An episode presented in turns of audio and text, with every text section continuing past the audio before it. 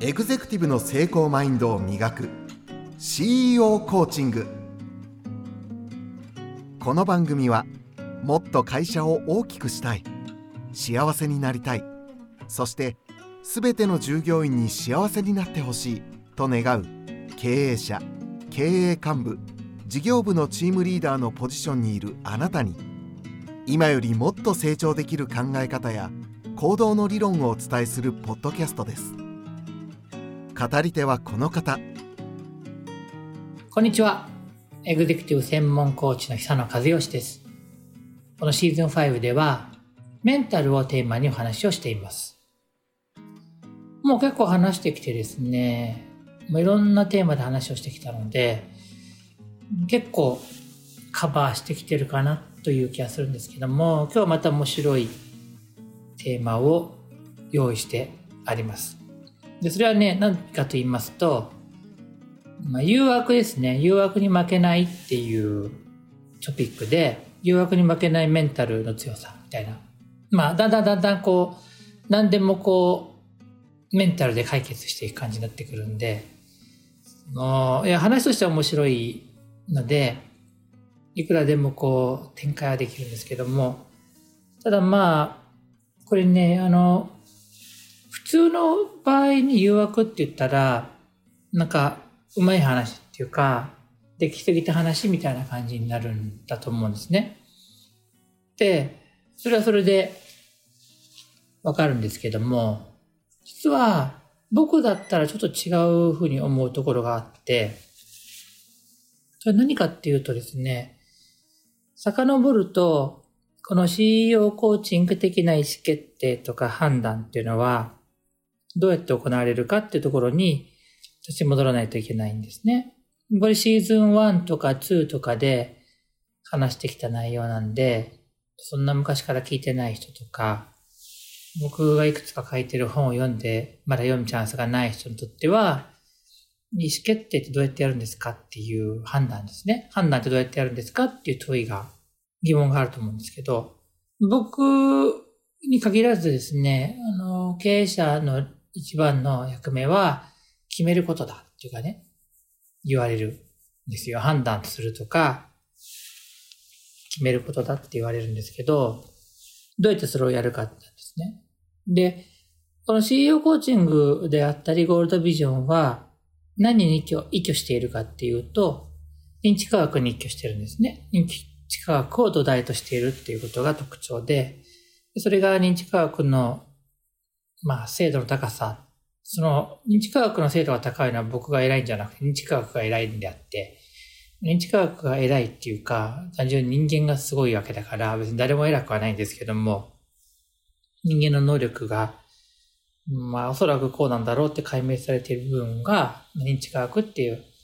分野でね、表現されているってことなんで、その部分から、こう、紐解いていくのね。脳は、まあこれ、分かってる人には太いかもしれないけど、初めて聞いた人もいるんで、脳は一番、自分、脳は自分が大事だと思っているものを見せてくれるようにできている。だから、ちゃんとこう、大事だと思っているものを見せてくれるということを知ってさえいれば、見えているものは正解で、見えてないものが実はたくさんあるってことなんですよ。この話ちょっと聞いてピンとこない方いるかもしれないですけど、要は皆さんがどこ、どこに今ね、家の中にいるか、仕事場にいるか、街にいるのか、どこかにいると思うんですけど、そこから皆さんの見えるものは、皆さんにとって重要なものが見える、大事なものが見えるんであって、大事じゃないものは見えないっていう話なんですよ。大事じゃないっていうのは、その見え、見えなければいけないかどうかって話ですね。で、よく言ってるのは、あの、皆さんがちょっと下を向いたときに、自分の鼻が見えて、鼻が邪魔で何も見えなくて困りますっていう人がいるかどうかなんですけど、大体あの人は、え、鼻、鼻、鼻見えないですけどって言うけど、目の位置と鼻の位置考えたら、下を向いたら目、鼻必ず見えるはずなんだけど、見えないですよ。なんか見えるような気がするけど、あんま見えないんですよね。はっきり見えていいはずなんだけど、で、つまりそういうこと、どういうことかっていうと、そういうふうに、別にそれが見えなくてもいいものは人間は意識に上げないようにできてるっていうことで、裏返すと、見えなければいけないものを重点的に意識に上げるようにしてるっていうことですね。で、なんでそうなってるかっていうと、人間の脳が、その、大量にある情報処理を、情報の処理を行うと、まあ、あれですよ。コンピューターと一緒でフリーズするわけですね。情報が多すぎると。だから、実際に処理する情報は少ない方がいいっていうか、別に処理しなくていい情報は、最小限の処理の仕方にするっていう扱い方をどうやらしてるようで、それが多分逆に言うとコンピューターを作るときのヒントだったと思うんですけども、そういう特徴がある、どうやらそうなので、そういう意味で、重要なものは見せて重要じゃないものは見せないっていうことになってると。重要なものが見えるってことは、その、え、じゃあその重要なものってどうやって決まるんですかっていうクエスチョンに行くじゃないですか。だって誰が決めたのっていうね。この花が見えるか見えないか重要かどうか誰が決めたのっていうところであったりすると、あの、これもどうやら答えがあって、脳、脳は自分で重要だってことを決めたことを重要視するっていうかね。だ、ややこしいのは、自分自身と自分の脳と同じ一体なのか一体じゃないのかって話が出てきて、で、えっと、一体なんだけど一体じゃないっていう、また中途半端な回答をすると、一体じゃないと考えたときに、あなたがあなたの脳にこれが重要だよと教えると、脳はそれにリアクションして重要なものを見せてくれるっていうような構図だと思ってください。だから、まあ、直感的にはなんかわかると思うんですね。その、脳は言うこと聞いてくれないっていうかね。別に、こう、困ることいっぱい起こすでしょ？忘れ物だってするし、ね、お腹も減るし、酔っ払っちゃうし、いくらでも別に自由、言うこと聞かないじゃないですか。眠くなるし。だから、あの、脳は脳で、なんか、ほ、ほ本人なりにね、最適化していて、で、それが、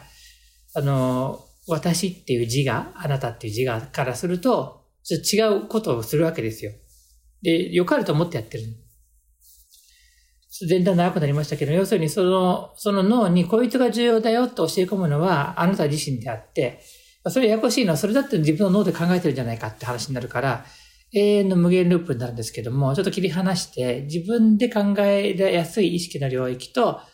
無意識っていうふうに言うこと聞いてくれない領域に分かれたときに、意識的に考えるあなた自身から無意識の方で勝手に動く方に何かこう指令なり指示を送るとしたら、大事なのはこれですよっていうふうに、ちゃんと指示をしてくれると脳はね、あの、その、それに対して必要なことをしてくれるっていう仮説なんですね。で、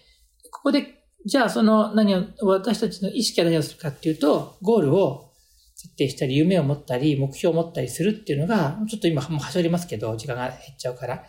そういう目標みたいなものをバシッと決めるとですね、その脳は、その目標を達成するために、必要なものたちを見せてくれるようにできているようだと。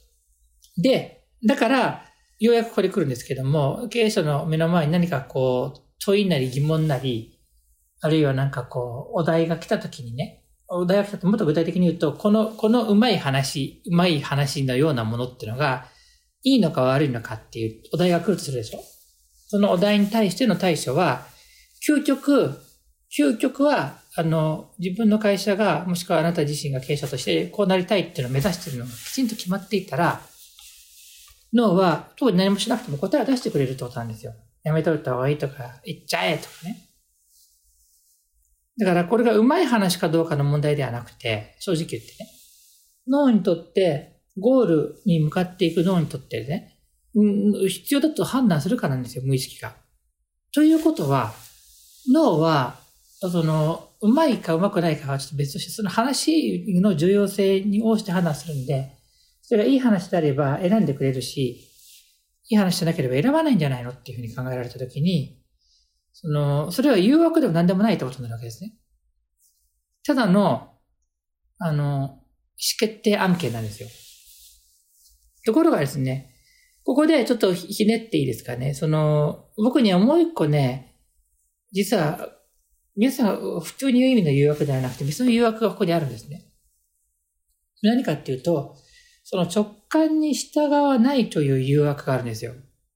これはね、厄介なんですね。僕らみたいにその脳の仕組みを100%理解して、100%なんて言っちゃいけないね。大概理解していて、あの直感を信じればうまくいくはずだと思って、あの、生きているケースは、直感を信じる。要するに、直感の中には自分の脳が総合的に判断した英知が詰まっているということなんで、ちょっとぐらい自分で考えたってその英知に勝てるはずがないっていうふうに思うから直感を信じるわけですね。絶対うまくいくって意味じゃないですよ。単純に自分の頭で意識で考えたことは自分のあの無意識ってね、の領域が直感が考えてくれたことにかなわないっていうことを思ってるから直感に従った方がいいって言ってるわけです。とするならば、絶対に直感の方に従わなきゃいけないんだけど、人には誘惑があって、いや、自分で考えた方が賢いんじゃないかって思うわけですね。ややこしいですね。自分なんだけど自分じゃないんだけど、要するに、で、いろんな情報を集めてきて、論理的に考えてこうだって決めてきようとするわけですよ。直感は別のことを思ってるのに、この誘惑は強いですよね。だから、あの、最初の問いと意味合いが変わってきたわけなんですけども、メンタルは、あの、の強さっていうのは前回から、前回までずっと話しているように、状況が全部分かってるかどうかなんですよ。分かって受け入れてるかどうかなんですね。で、受け入れてて選んだことならば、その意識も無意識も、結果なんで、誘惑に乗っと乗らないの話にならないんですけれども、どっちかっていうと、この今お話をした意思決定するときに、見た目の理屈とか、見た目の良さそうな話に乗ってしまうケースはあって、これは本当の自分の心からね、ガッツフィーリングって英語で言いますけど、こう腹から来るこう感覚に従わずに、それっぽい何か、それはその対人関係上のしがらみとかもあったり、いろいろすることもありますけど、そういうそれっぽい何かの方を選んでしまうという誘惑に乗らない方がいいと思うんですね。で、じゃあこれに負けないのは単純で、仕組みをちゃんと理解していて、脳の仕組みからすると、勝つのは、勝つっていうか、より正解に近いのは勘の方で、直感の方であって、自分で考えた理屈っぽいことは、大概は、うん、まあ、結果においては負けちゃうっていうことを知ってるか知らないかですね。なんで、まあ、必ずしもこう、意志の強さとか、メンタルタフネスによって、そういう誘惑に対峙しなくてもいいという話でした。なので、ちょっと今、これ難しい話してるんで、もう一回かもう二回聞き直してもらったらわかるんですけども、前半はね、脳の仕組みの話をもう一回ちゃんとしました。ここだけでも十分価値があると思うんですけども、後半は、あの、ここまで至った時にようやく気がつく、あれ、腹ではこうだって分かってるはずなんだけど、逆にやりたい気持ちが出てきちゃう。ね。なんかその脳が見た目かっこよそうに見えたり、なんかすることがある。そういう誘惑に乗らないためにはっていう、ちょっと最初のお題をツイストしてひねっちゃった感じになりましたけども、まあ皆さんにとっては脳の仕組みを理解したり、経営者がどういうものに直面して、どういうチャレンジですね。まあ、誘惑はチャレンジの意思だと思うんだけど、そういうチャレンジと向き合ってるかってことを知っていただくチャンスになったんじゃないかなと思います。そして、ご自身が経営者として意思決定している場合は、よくよくわかると思うんですね。あの、明らかにこれはやめた方がいいと分かってるけど、なんか、なんかわかんないけど、心情的に続けてあげちゃったり、あの、メンツかっこ悪いからとかいうことでなんか続けちゃったりするようなプロジェクトね。かつての新規事業が、なんか、もう、抜け道のない、抜け場のない事業として残っちゃったりすることってある。そういう話ですね。もう一個、もう一個だけ最後に言うと、例えばね、創業者とかね、先代とかそういう人がやってきた、こう、事業。あの、創業の事業みたいなやつを、これ絶対ダメなんだけどって言って、わか腹では分かってるけど、ややめられないとか、そういうのもそれに近づいてくる。もちろんやめた時のハレーションっていうのはもちろんあるんですけども、全体で見たらもう答えが出てることに対しても意外と人は引きずる。そこに対する誘惑。そういう誘惑に対してどうやってそれを対処して取り切るかっていう話が含まれていると思ってもらうと、より経営っぽいかなと思いますね。はい、えー、今日はここで終わりたいと思いますけども、ポッドキャストのね、この番組の登録を皆さんのスマホなどでしていただきたいなと願いこと、感想とか質問はこのポッドキャストの概要欄にですね、お便りフォームがあるんですね。そこからぜひ書いていただけると、僕もそれを聞いてお話しします。あと、あの、もう、もうね、これシーズン5とかなので、すごい昔にシーズン1とかやってたんですけども、そのシーズン1とかにやっていたことを書き起こして、ま、ちょっと書き言葉の綺麗な文章になったものをノートってね、皆さんもよくご存知のプラットフォームにアップし始めました。で、まあ数回やってますけども、これをずっと続けていきますので、そっちもぜひご覧いただけると、ノートで、まあ多分僕の名前だったり、で探していただければ、CEO コーチングとか探せば出てくると思うんですけども、それをあの読んでいただくと良い、おさらいになるかなと思います。それではまた次にお会いするのを楽しみにしています。久野和義でした。